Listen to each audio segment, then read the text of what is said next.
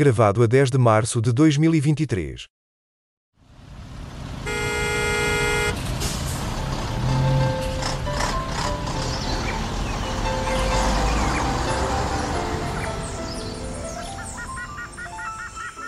Triangulação do círculo. Relação. Eu quando quero procuro, eu vou atrás. E sou empreendedor e tenho que ter várias fontes de rendimento. E ninguém me pode julgar por isso porque eu não permito. Estão a ver? Bom, e Acho com bem. esta declaração, Max, E, acho vou- que e com esta, e com esta declaração é assim que nós entramos no centésimo, quadragésimo nono episódio da vossa triangulação do círculo. Sou eu, hoje sou eu, outra vez, Max Spencer Donner, e estou em Faro. Olá a todos, eu sou o Daniel Rocha e estou em Almada. E tens um OnlyFans. E tenho, sim, tenho vários, que eu tenho pessoas a trabalhar, já montei uma empresa só para isso. Oh, Max, hoje és tu ou- outra vez, mas és tu o quê? Moderador. Eu, tudo, Hum. Deus, todas as pessoas que nos ouvem sabem o que é que isto quer dizer, não é? Hum, sou eu, sou eu outra vez, sou eu, sou eu. E eu sou o Miguel Gramonte e desta feita estou em Fortaleza. Uau, querida! É. Gira. Fartei-me do frio, fartei-me do frio. Estou Hum. aqui, são 9, 9 e 40 da noite, estou com uma sensação. Estou com uma sensação, não. Estou com uma temperatura de 28 graus, com uma sensação térmica de 32, é maravilhoso e quero terminar isto para ir para a piscina.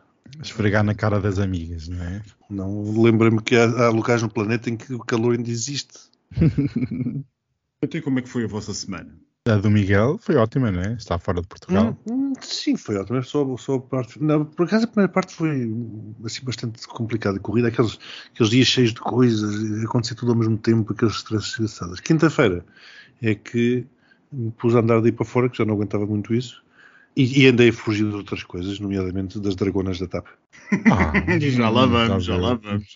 Já lá vamos. Frango à pasta foi o que disseram, não foi? Comi pasta, comi pasta. Hum. Aqueles ravioles recheados com aqueles espinafres. Queijo do ricotão, Hum. então. Sim, é a grande variação da Meu TAP. Deus. E tu, Daniel, como é que foi a tua semana? Ai, minha semana foi intensa entre colapso económico global e viver na margem sul. Venho ao diabo e escolha, por isso. As minhas semanas são sempre intensas, que eu tenho um, um trabalho muito exigente. E a tua, Dr. Max, como foi? A minha foi fazer exatamente tudo sempre, trabalhar a semana toda e esperar pelo fim de semana. Ai, tão operária. É verdade. Eu via, eu via, eu via o mais capitalista, mais a viver, imagina, num, ao à beira-mar, a beber um cocktail, então, a trabalhar, mas Isso foi hoje, isso foi hoje, que hoje, Ah. é, hoje é sexta-feira. Bem, meus Capitalista, amigos, mas com aquelas franjas comunistas que ela gosta. Bem, vamos desviar, a, vamos, vamos desviar a atenção de mim e vamos voltar ao assunto em que estava o, o Miguel, que era justamente a TAP, o nosso assunto Hum. fetiche. O nosso assunto fetiche, desde a fundação deste podcast, que é o nosso assunto fetiche. E, portanto, é este mesmo que eu vos trago hoje, esta semana que nós tivemos, esta linda sensação que foi ver Galamba e Medina ao mesmo tempo a anunciarem um despedimento aparentemente com justa causa, ou alegadamente com justa causa, mas parece que não vai ser, por causa dos 500 mil euros, de um drama que tivemos ali no Natal, não sei se vocês se lembram, e que cá me parece que nos vai sair ainda mais caro daqui por uns tempos. Mas assim foi, o Governo decidiu, na sequência do relatório da Inspeção-Geral das Finanças ao caso Alexandra Reis, demitir em direto para o país todo ver a senhora Christine Humier-Widner, ou Weidner, como andam a dizer na TV, mas pronto. E mais o, o chairman, que a imprensa portuguesa repetiu até à exaustão, o chairman, pronto, o presidente do Conselho de Administração, para quem queira ser um bocadinho mais aportuguesado, que também foi demitido. Curiosamente, não foi demitido eh, justamente o diretor financeiro da TAP, quem assinou os ditos cheques de pagamento e que sim, ele sim teria uma responsabilidade direta sobre, sobre o acordo do, do valor e do montante pago mas que enfim foi nomeado pelo Ministério dos- das Finanças e, portanto, não foi retirado. Bem, não há muito mais a dizer sobre este drama, muito mais a dizer relativamente ao enquadramento, claro está. Eu quero ouvir as vossas opiniões. Como é que vocês viram isto que se passou? Oh, Max, o tema é fetiche, mas eu preferi que não fosse nem tema, nem fetiche, nem nada, porque eu sinceramente não sei. Tenho sempre, eu com a TAP tenho sempre esta, eu já disse aqui algumas vezes, tenho sempre este, este grave problema.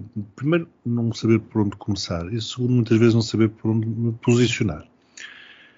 A TAP também já devia ter caído há muito tempo, sempre foi a posição que eu disse, esta, aquela questão de andarmos lá a injetar os 3 mil milhões de euros foi um disparate. estamos a pagá-lo e continuaremos a pagá-lo. E há recentemente um assunto que tem vindo à tona que tem a ver com as pessoas que não querem, pessoas potenciais trabalhadores, potenciais administradores, potenciais diretores que não querem ir trabalhar para a TAP porque a TAP neste momento é quase uma coisa peçonhenta. Não querem trabalhar naquela empresa porque aquilo dá mau nome. A companhia está com problemas não apenas nos diretores, em todo o pessoal de contratação está com um problema gigante. Portanto, aquilo não dá currículo, dá cadastro. Basicamente é como se fosse. Opa, E, tá, portanto, já as pessoas- começa. Mas é, mas é. E, portanto, temos aqui claramente em cima da mesa a situação daquela dualidade muito típica portuguesa, que é querermos uma empresa pública a trabalhar com as regras do regime privado, ou ao contrário, temos uma empresa privada, mas depois sujeita a todas as questões das contratações públicas. E esta questão, estas guerras, estes diferentes, estas palhaçadas, porque não tem outro nome, estas fantochadas de comissão para aqui, comissão para ali, é, a CEO ser entrevistado em direto, é ser chamado ao Parlamento, acaba nisto.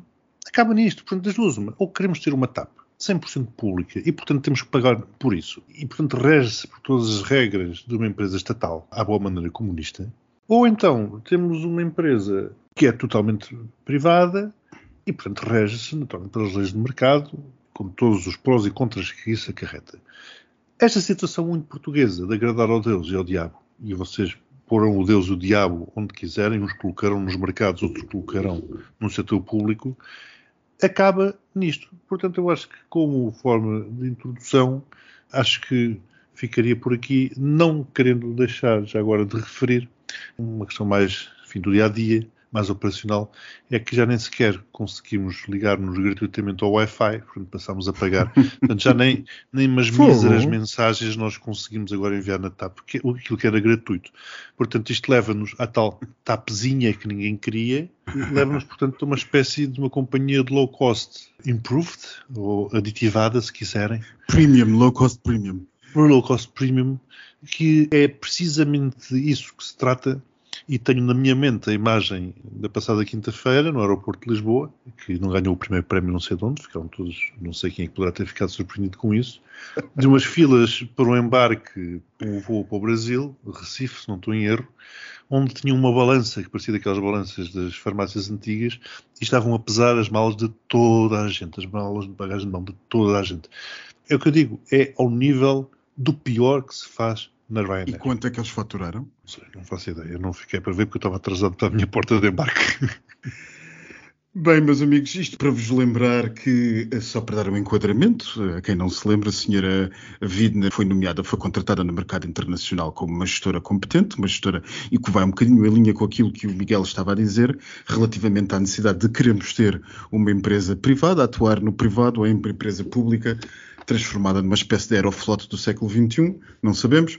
Mas a senhora Widner foi contratada no mercado internacional para vir pôr ordem na TAP. Conseguiu até que a TAP desse algum lucro nestes últimos tempos. Uh, até o governo chegou a dizer que fazia um, um excelente trabalho. Só que ela não gostava da senhora Alexandra Reis e, portanto, pediu ao departamento jurídico que tratasse de arranjar uma solução. A TAP contratou os advogados, a senhora engenheira Alexandra Reis contratou os outros advogados, duas enormes e conhecidíssimas sociedades de advogados do país, uma delas onde está o irmão do nosso Presidente da República, concluíram um acordo, e esse acordo, pelos vistos, foi onde tinha começado um pedido de 1,3 milhões de euros, desceu a 500 mil euros, sendo que eh, a senhora engenheira recebeu 300 e tal mil euros depois da retenção de IRS. Esta semana, a Inspeção-Geral de Finanças, como eu dizia há bocado, veio considerar que tudo é nulo e que houve uma grossíssima responsabilidade da administração da TAP. Como eu disse, toda a gente parece eh, ser despedida, menos o diretor financeiro Gonçalo Pires. E o Observador lançava uh, aqui há um ou dois dias atrás, acerca desta responsabilização, dizia que, de facto, a auditoria da TAP tinha ido buscar uma lei de 1933 para ilibar as responsabilidades dos ex-membros do governo. Portanto, neste caso, estava a falar do ex-membro do governo, quem é que seria? O antigo ministro, como o Miguel chama, ministro Cão. E é verdade, e de facto assim foi.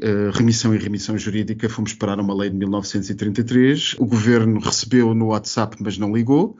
E a senhora Widner, que pelos vistos até fez alguma coisa, rola a cabeça. Já agora, duas notas.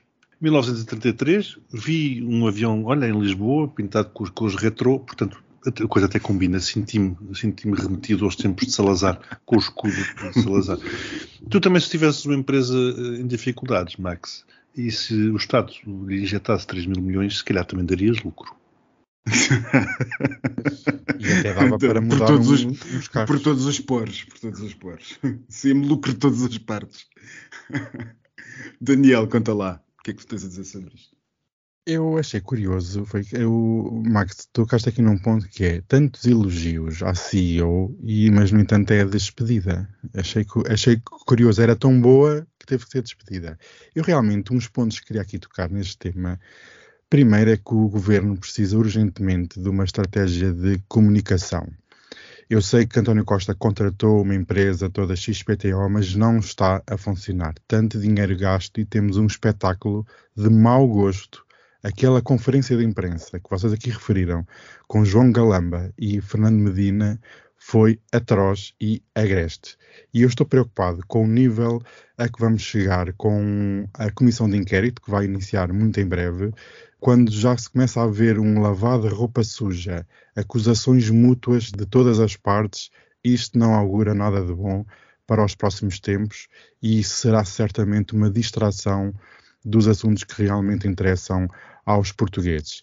Eu, como referi, a conferência de imprensa foi medonha. Eu fiquei desde Estranha. os fatos. Tudo aquilo foi mau, eu não percebo. Antigamente tínhamos Fernando Medina à porta de um edifício qualquer a dar conferências de imprensa. Agora é aquele espetáculo, melhorou ligeiramente, mas foi muito cringe.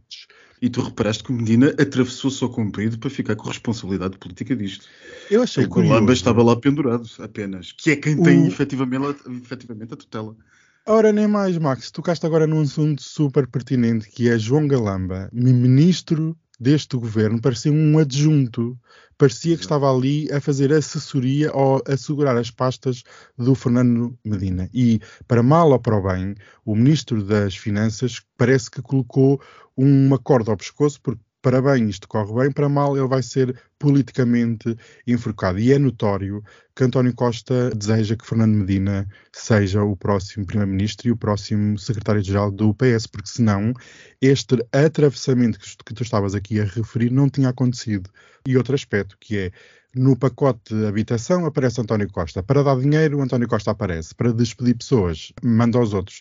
É sempre assim.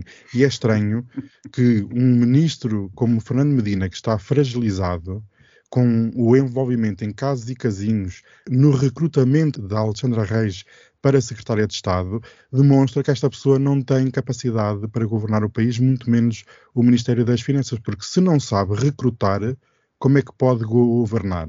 E deixa-me aqui um bocadinho também triste, é que em Portugal uh, o conceito de responsabilização total parece estar esquecido na história. As pessoas têm que se relembrar que são elas quem mandam, são elas que ditam as coisas. Portanto, se há um problema na sua equipa, toda a gente gosta.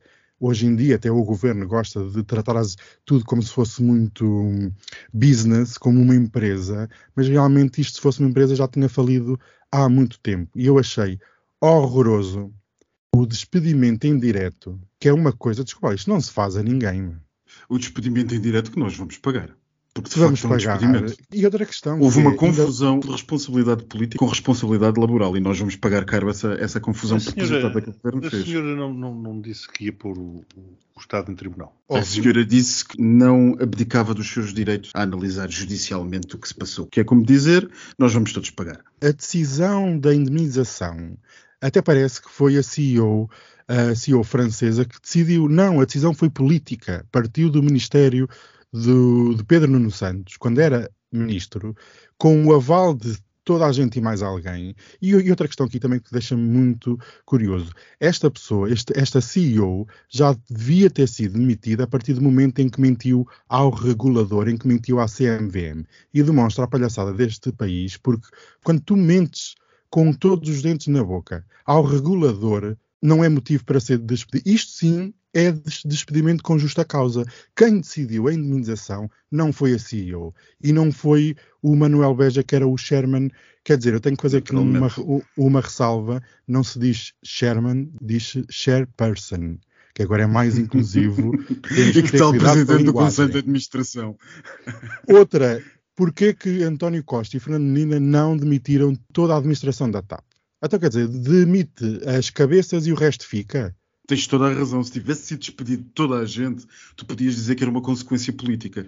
Se tu pegas duas pessoas e as despedes, quer dizer que as estás a considerar, ainda por cima naquela fantochada daquela conferência de imprensa, que vai ter consequências jurídicas, insisto, porque aquilo foi um despedimento em direto, não foi outra coisa senão um despedimento em direto, sem que um trabalhador tenha sido ouvido ou lhe tenha sido enviado uma nota de culpa, não se pronunciou nada, portanto, insisto, nós vamos pagar caro. Se ainda tivesse sido isso que tu estás a dizer, podia haver uma leitura política daquilo que aconteceu. Todo o Conselho de Administração cai. Pronto. Quem tem a tutela, que é o governo, representa o acionista-Estado, pega de si, não está contente, manda toda a gente embora. Agora, pegar de uma pessoa ou duas e objetivamente torná-las as costas largas disto tudo é, é mais que duvidoso. É duvidoso, mas não deixa de também ter uma leitura política. Eu tiro a minha leitura política disto. Claro, eu tiro a minha leitura política disto também, não é? Só que é má política, como é óbvio. É, exatamente. É uma, uma, uma, enfim. Mas há não, é uma política de máfias. Não há, não há outra palavra. Eu peço imensa desculpa, mas não há outra palavra para classificar este tipo de situações. Os amigalhaços ficaram. Mas isto não parece que estão a gerir uma empresa familiar com umas trocas de áudios pelo WhatsApp, a mandar mensagens no, no, WhatsApp. Quer dizer, nós estamos a falar de uma empresa nacional onde foram injetados mais de 3 mil milhões de euros e temos um anterior ministro que gera a empresa através do WhatsApp. De uma leviandade absoluta, quer dizer, nós temos coisas essenciais e grandes coisas do país onde injetamos 3 mil milhões de euros, que é feito por WhatsApp. E atenção, Daniel, aquilo que tu estás a dizer, meses depois é que se lembrou do WhatsApp Exato. Ele teve, foi. Ele teve que ir vasculhar, ele teve que ir vasculhar. Claro. E teve que rever a comunicação no dia que ele fez. Quando se demitiu ou foi demitido, fez uma declaração ao país e quando encontrou as supostas mensagens, teve que mudar o texto da comunicação que fez. Dizer, ah, eu, eu afinal enganei-me. Quer dizer, que político é este que desejava ser primeiro-ministro? Quer dizer, eu preciso de alguém que governe como é que vão governar através do WhatsApp? Não? Isto só demonstra a liviandade, a má gestão e todas as ilegalidades que foram cometidas neste processo. É que começa no ministro e acaba na amiga da CEO que foi contratada para a TAP que fazia yoga, ou era, ou era amigo do instrutor de yoga, quer dizer, que palhaçada de país é este? Alguém me explica? Não sei, mas eu posso começar por perguntar onde é que todos eles moram. eu vou dizer na Avenida de Roma, eh, na linha de Cascais. Olha, quanto é que o Costa deu a alguns portugueses aqui há uns tempos? Deu 125 no ano passado e 240 agora em janeiro. Pronto, ou em dezembro. Alguns portugueses 125 e muito menos portugueses 240. Seja como for, todos os portugueses puseram na TAP 300 euros. Exato. agora, agora. Muito bem visto, muito bem visto. Bem, meus amigos, isto o tempo passa muito rápido. Já, já passa a correr. Isto agora, ainda agora começamos. Ainda agora começamos, mas já levamos bastante avanço neste tema e depois já sabes como é que é o nosso departamento de edição, não é? Claro. O quero-vos trazer agora como segundo tema o que se passou esta semana no palco internacional, que considero que o mais relevante e é aquilo que quero ouvir a vossa doutíssima opinião, hum. exato, sobretudo você, Daniel, que é nosso Departamento de Relações Externas, foi, enfim, ao cabo de dois dias, ao cabo de dois dias e duas noites de protesto, até particularmente violentos, uh, e confrontos entre os manifestantes georgianos em Tbilisi, em frente ao Parlamento, milhares e muitos, muitos muitos milhares durante três dias seguidos. E, por outro lado, a polícia, representante do governo, o governo do sonho georgiano, de um senhor chamado Ivan Shvili, estes nomes georgianos acabam sempre nestes, nestas coisas ili, que é basicamente um senhor multimilionário que fez a sua fortuna na Rússia e que uh, o partido identifica-se como sendo um partido centro-esquerda, mas há quem diga que não passa de um populista tecnocrata, apenas isso. Mas pronto, este senhor é um multimilionário que fez a sua fortuna na Rússia, e que tem muitos contactos com empresários russos que, por acaso, vieram todos da direção, adivinhem, do KGB. Foi um senhor que voltou à Geórgia em 2012 para fundar o seu partido e, grande entrada, uma entrada triunfante, começou por dizer que a culpa da guerra georgiano-russa, que vocês devem se lembrar de 2008, foi justamente da Geórgia. Portanto, aquele que se candidata a ser líder do país e que de facto manda no país, porque manda no partido em causa, começa por dizer que a culpa do país que foi invadido é do país que foi invadido. E nós chegamos, uh, fast forward, chegamos é, nestas complicadas relações georgiano-russas que têm estado em ebulição desde 24 de fevereiro de 2022. Fast forward, como eu dizia, chegámos àquilo que se passou nos últimos dias, que foi uma tentativa deste partido de aprovar uma lei que é em tudo semelhante à lei dos agentes externos da Rússia, aprovada também, salvo erro, alguns em 2012, 2013. E o que é que prevê esta lei? Prevê que, uma primeira versão, todo e qualquer meio de comunicação que tivesse pelo menos 20% de financiamento, numa segunda versão mais radical, teria sido recentemente proposta, previa até para pessoas individuais, não pessoas coletivas, portanto, toda e qualquer pessoa que tivesse um financiamento externo ou empresa de comunicação que tivesse um financiamento externo, até 20%, ou pelo menos 20%, teria que registar-se como um agente externo e, portanto, poderia ficar sujeito ao controle regulatório do governo. A sociedade civil georgiana, sobretudo a sua parte mais pró-ocidental e mais pró-integração europeia, não viu com bons olhos isto e durante três dias houve uma espécie de prelúdio de revolução de Maidan e não sabia muito bem o que é que acontecia, mas o dito decreto-lei ou o dito projeto-lei acabou por cair. E, portanto, a rua ganhou e a Geórgia está aparentemente salva desta última ameaça. O Kremlin disse, como sempre, que isto foi uma atividade da propaganda ocidental que uma vez mais se imiscuiu numa democracia e nos seus processos decisórios. Isto na mesma, no mesmo dia em que há pouco, estava eu a ver há bocado ali no Twitter, aquelas páginas, aquelas contas que seguem normalmente a televisão russa, e esta noite eh, os propagandistas do Kremlin diziam que isto só acabava com uma bomba em Tbilisi. Entenda-se uma bomba russa. Daniel, queres começar? O que é que achaste disto?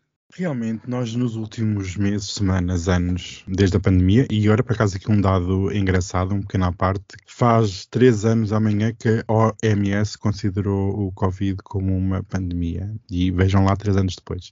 Mas foi realmente uma semana novamente interessante na política internacional. Temos, vemos vários temas. Eu achei interessantíssimo as pazes da Arábia Saudita com o Irão ou o presidente chinês a escalar o diálogo com os norte-americanos. Essas pazes, essas pazes, eh, essas pazes são interessantes, lindas, mas realmente as imagens que eu considerei interessantes e que vão ficar para a história foram as imagens e vídeos que nós vimos na capital da Geórgia.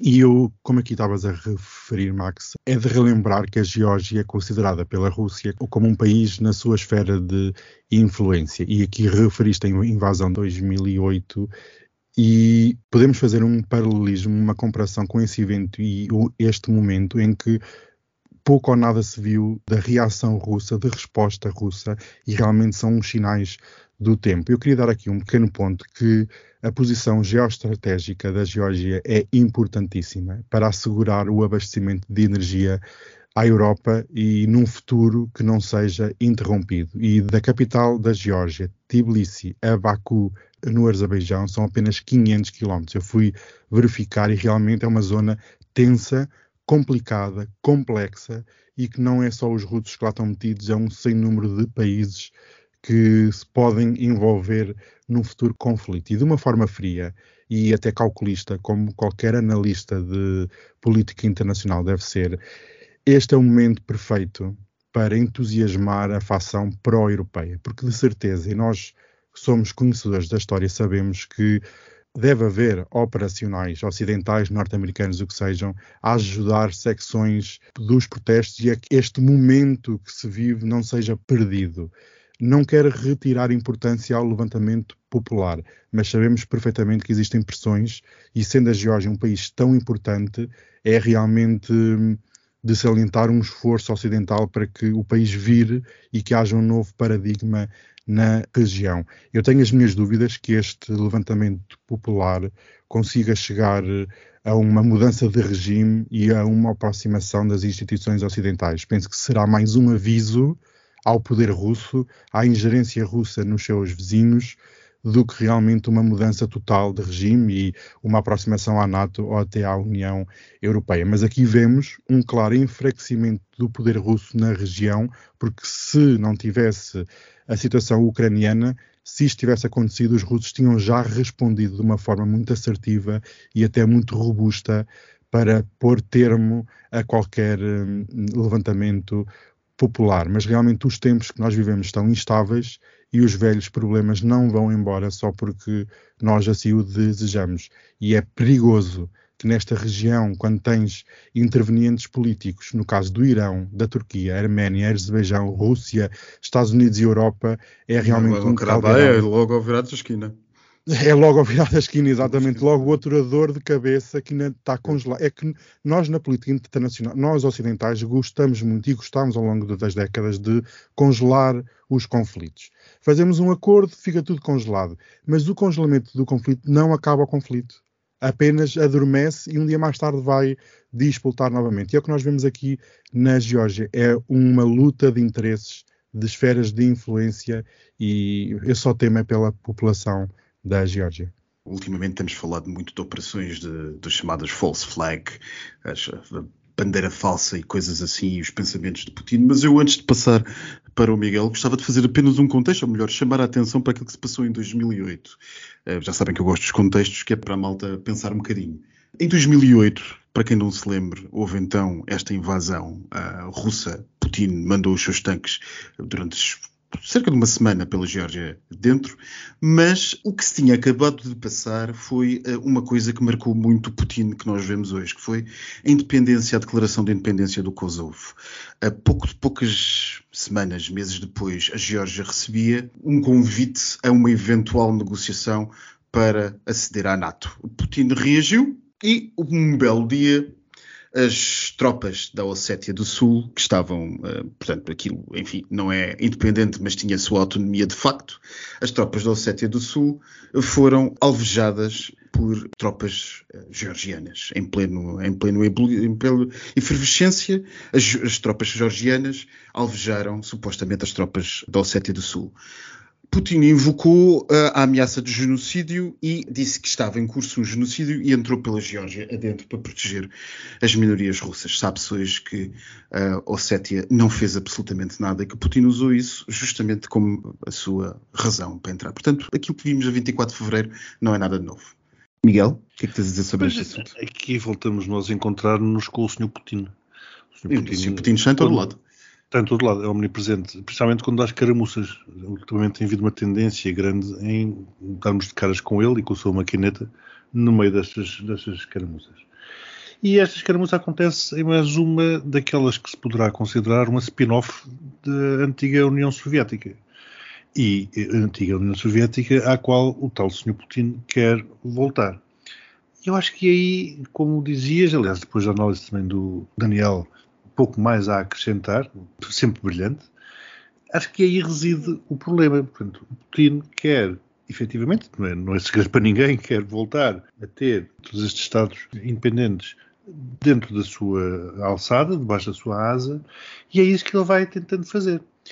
O que é certo é que vimos imagens que, como dizia o Daniel, ficaram para a história, muitas delas épicas. Lembro-me daquela senhora que ia, ia bradindo a, a, bandeira da União Europeia e o povo a aglomerar-se à volta dela uh, contra aqueles canhões de água. Para todos aqueles, Exatamente, para ajudar a resistir. E víamos ali. Mesmo. Épico, épico. E, e, depois os polícias debaixo dos escudos. Aquilo foram momentos televisivos que ficaram para a história. E eu acho que passou uma mensagem de tal forma clara e de tal forma forte que dificilmente a Comissão Europeia teria conseguido arranjar uma boa empresa de publicidade para conseguir um efeito tão bom quanto aquele que nós vimos a favor dela. E que uma vez mais correu mal para Putin. Portanto, eu entendo isto como mais uma brecha que se abre naquele regime da Federação Russa. Porque, creio eu, tentava ele colocar agora na Geórgia mais um fantoche ao estilo de Lukashenko. Vamos ver o que as cenas dos próximos episódios nos reservam, mas a coisa, ao nível da política internacional, parece-me que não anda a correr grandemente para o Sr. Putin. Efervescência, muita efervescência. Eu acho que Putin, se isto continuar assim, corre o risco de perder o controle, porque imaginemos que esta situação que nós vimos acontecer uh, em Tbilisi nos últimos dias, nas últimas horas, esta noite, outra vez as pessoas estavam a manifestar-se, naturalmente já não com a violência anterior, mas estavam outra vez na rua. Se isto faz um spillover para uma situação tipo a Bielorrússia, por exemplo, uh, onde da última vez que aconteceu foi a intervenção de Putin que estancou o movimento popular, se isto volta a acontecer na Bielorrússia, nós temos o castelo de cartas a desmoronar-se à nossa frente, completamente. Sim, sim. Aliás, uma coisa que comentámos várias vezes era o risco eh, dos Estados Unidos se depararem com uma quantidade de frentes de batalha em simultâneo, na Rússia, sim. na China, etc. E o que curiosamente vemos agora é precisamente Putin, a Federação Russa, depararem-se também com uma, uma, quantidade de frentes de batalha ou de potenciais frentes de batalha a acontecer em simultâneo. Vamos ver, uma vez mais, o que é que isto poderá dar. Pronto, e se quiser encontrar um culpado, só tem que se ver ao espelho, um daqueles espelhos cá nas salas do Kremlin. Bem, meus amigos, e uh, eu gosto de cumprir horários do nosso departamento de edição. Hum. Uh, senão cobra-nos honorários extra e é melhor não. Uh, para, isso, é para isso já temos a TAP.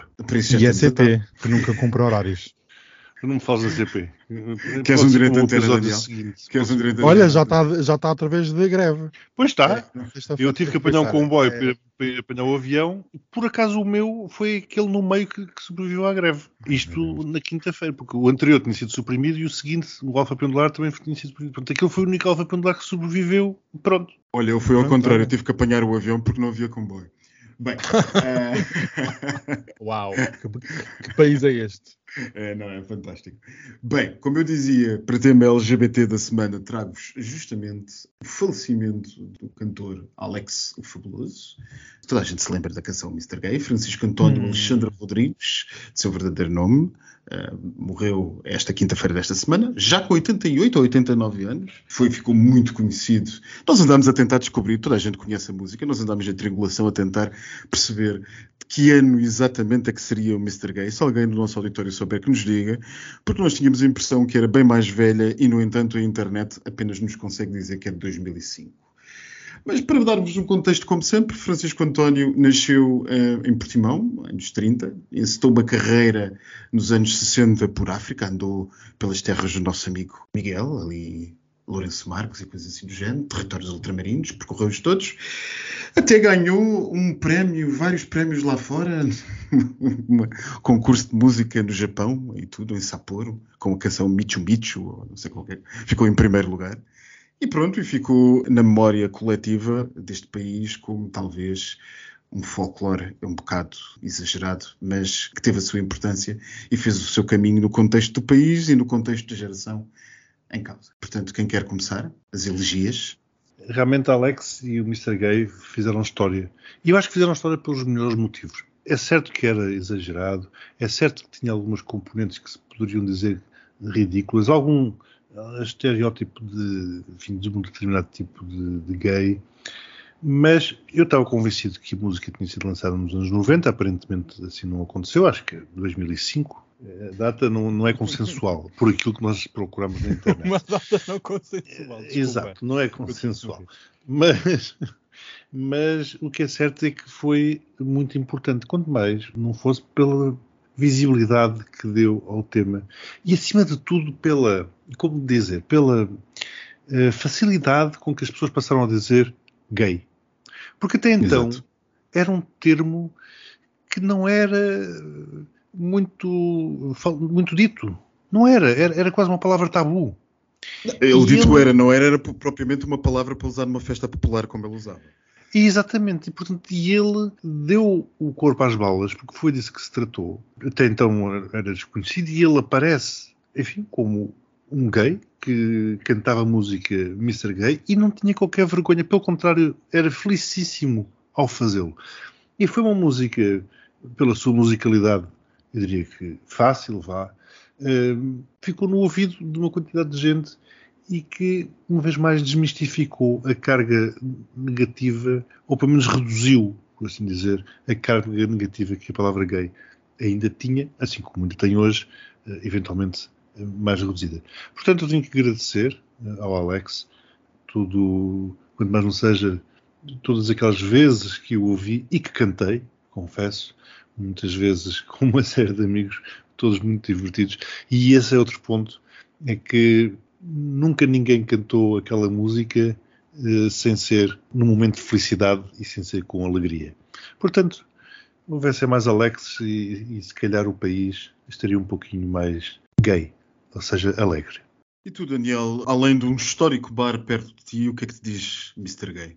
Perto de mim, como quem diz, não é? Que este, eu sou mais Campónia e aquilo é dentro da cidade. Mas Margem Sul, querido, Margem Sul. Margem Sul, mas por acaso agora abriu um que já estava fechado há muito tempo, só que um pequeno pormenor. Para que como estas músicas estavam em discotecas, abriu um que se chama Margem Sul, esse sim perto de minha casa, com show e tudo, e tem sido super badalado porque as meninas de Lisboa estão todas a passar a ponte para ir ao Mas bar. esse bar, já, Bem, esse bar já existe há uns anos, não existe há uns já anos, fechou, mas já entretanto fechou, teve fechado durante muitos anos, reabriu, pegaram naquilo e realmente agora a Almada tem um Porque eu espaço. cheguei a ver a linda Shannon lá, mas isso agora não interessa. Bem, Olha, é mesmo perto da minha casa, até dá para ir a pé, que é no centro da cidade. É ali perto da rua, aquilo fica na Rua da Liberdade, em Almada, para quem já quiser pesquisar no Google. Bem, Mas que tínhamos que fazer uma triangulação de lá. Ou pelo, menos, um, ou pelo menos um postigo para variarmos. ah, eu gostei, gostei, eu gostei imenso da ideia, Miguel. Vou já apontar aqui a minha agenda para falar com o meu assistente, para ver se ele encontra espaço nas nossas agendas. Bem, um pequeno recentrando aqui no tema. É triste que é preciso as pessoas morrerem para nós darmos valor eh, ao que existia. E faço aqui uma pergunta que é até que ponto esta música, no atual clima social e político, poderia ser lançada? Não seria logo cancelado com esta letra, com este Mr. Gay? se calhar, provavelmente, se não fosse cancelado, pelo menos daria uma polémica muito maior. Olha, eu já me estou a Realmente. evacuar para os cancelamentos. Portanto, já estou cansado. Nós já estamos. Mas sabes qual é o truque para não seres cancelada? O truque é não, é não ligar. Porque as- o, o que é que as pessoas fazem a seguir? Tentam, eles tentam o cancelamento e vão pedir desculpa. Ah, peço desculpa porque eu não sabia que eu cresci noutra época. Não, não. É responsabilização total. É dizer, eu sou assim, eu falo assim e eu penso assim. Quem quiser, quer. Quem não quiser, vá para o outro lado. E as pessoas não são canceladas. Porquê é que eu não sou cancelado? Porque eu não quero saber. Não é sobre ti, é sobre o Alex, Daniel. o Alex, um beijinho para ele, onde ele estiver. Re- real- Realmente an- animou muito a noite e um bem-aja. Pronto, e o que é sobre ti é o postigo, que vamos para lá a correr, já que já estavas a, a sonegar um momento de atenção, estás sequiosa provavelmente para dizer as tuas novidades. O postigo de Daniel.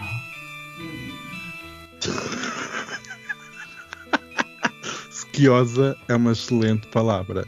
Realmente estamos todas com sede. Eu, eu há bocado, antes de iniciarmos, eu tinha perguntado se alguém queria café. Ninguém respondeu e eu desliguei a máquina. Eu não quero. É não um cápsulas. É aquele uh, horrível que ele, tem, que ele compra. É, é do Pingo Doce. Não, isso é, o que diz a, isso é o que diz a cápsula. Eu sei É que o que diz a depois, cápsula, claro que sim. Eu sei que depois reenches as cápsulas. É, eu faço, sabes que agora há uma tendência de, e- ecológica que é ir buscar as, as, as borras que ficam. Isto é, tem, há uma startup em Portugal que recolhe as borras de café das máquinas das pessoas e volta a fazer cápsulas. Com as cápsulas usadas na mesma, só, só tiram aquela película por cima e voltam a ter café. É magnífico. Eu ah, digo-te uma coisa de não sei de onde é que vêm as máquinas, mas são magníficas, são ótimas recomendo vivamente. Sabem que é assim, nós temos que ir andar de avião, mas depois temos que consumir café e, ecológico, não é? Nós temos que ser essas pessoas. Vocês querem fofocas? Estão preparadas para fofocas? Sim. Eu levei uma arrochada esta Eu só semana. vim cá por isso. Pronto, eu, eu levei uma arrochada esta semana de um ouvinte que ficou indignadíssimo com a história dos pastéis de nata, com os pastéis de Belém, e mandou-me um artigo histórico, uma tese, acho que era uma tese de doutoramento, se não estou em erro, sobre a origem do pastel de Belém, sobre a origem do pastel de nata. Muito obrigado por esse ouvinte, um beijinho muito grande, porque o pastel de nata nasceu em França, já dizia a música Lisboa não sejas francesa, e tinha originalmente pinhões. Hum. Portanto, esta ideia de um produto original, da receita original das fareiras do convento, Não, Mentira. Isto não é um doce conventual, pelo amor de Deus. mas pronto, há muita gente Ué. que tenta colar. Não. Pois não sei, agora já, não, agora já digo tudo. Agora, se isto veio de França, eu estou a comer um pastel De nata. De nata. É assim? De, de Não, nata. não, de nata. De nata, ok. Porque eu realmente fiquei com pinhões, vou experimentar e vou. Há aqueles pastéis de nata com Nutella, há pastéis de nata com queijo de cabra. Eu realmente vou para pinhões porque vai ser um sucesso e vou exportar Oh, filha. para todo mundo. Um pastel de nata com pinhões deve custar no mínimo 150 euros. É para franceses, é para Pois. estrangeiros, né, que eles, eles continuam a vir, não é por lá que agora Uhum. acabou o vistos gold que não há ricaços aqui a passear em Portugal. Uhum. Até parece que isto agora vai ser a Venezuela, como eu ouço. Ah, isto agora vai ser uma Venezuela. Estamos a um ponto de chegar à Venezuela, eu pensei. Ou Ok, Bolívia. Ou à Bolívia, assim, ao Colômbia. Hum. Bem, vamos passar uma fofoca muito sim. grande e é, Quem vem única, cá pelas fofocas e não há. E é única mesmo desta semana. Vamos acabar já com, em grande que a Meghan Markle e o Haroldo vão processar os criadores do programa de comédia South Park, que vocês conhecem, Claro. os, os bonequinhos. Porquê? Porque gozaram com eles num episódio, foi quase o episódio todo. Eu ri imenso, que era os bonecos vão para um programa, um morning show no Canadá, a dizer que querem ser, eh, querem ter privacidade. então o Harold e a Meghan ficaram chocadíssimos, vão para um processo em tribunal e há aqui um shift na América em que vários comediantes norte-americanos começaram a gozar e a tirar o casal do pedestal e realmente começamos a ver uma caça ao Harold e uma caça à Meghan Markle e vai ser bonito ver o downfall. Eu só acho é que devia ter dado mais do que um episódio. Acho pouco. Mas olha, eu recomendo quem não teve a oportunidade de ver o episódio do South Park com o casal real, veja porque realmente é divinal. E a comédia não tem limites. Portanto, um beijinho para eles e espero que percam o processo em tribunal. Então pronto, beijinhos. Beijinhos. E tenham todos uma boa semana. Uma santa semana. Cuidado com os padres. Beijinhos. então, cuidado. Vejam lá com quem é que se metem. Isto hoje em dia, isto à falta de tudo, uma escassez enorme, até já se viram para, para, para outras pessoas, sabemos lá. Isto realmente.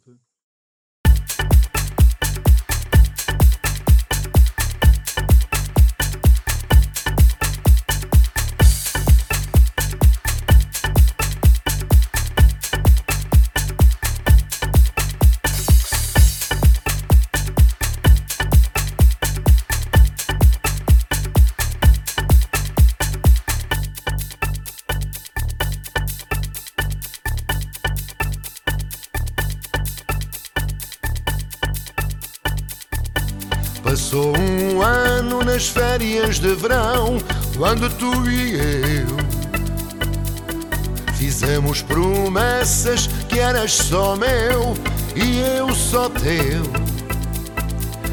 Momentos tão lindos que passámos juntos naquela praia. E no carnaval eu de bermudas, tudo mini saia. Mister Gay, quero nos teus braços. Mister Gay, e beijar tua boca. Mister Gay, nos momentos passados. Mister Gay, não sejas louco. Mister Gay, já não sou uma criança. Mister Gay, tenho muito para dar. Mister Gay, não me sais da lembrança. Mister Gay, eu nasci para te amar.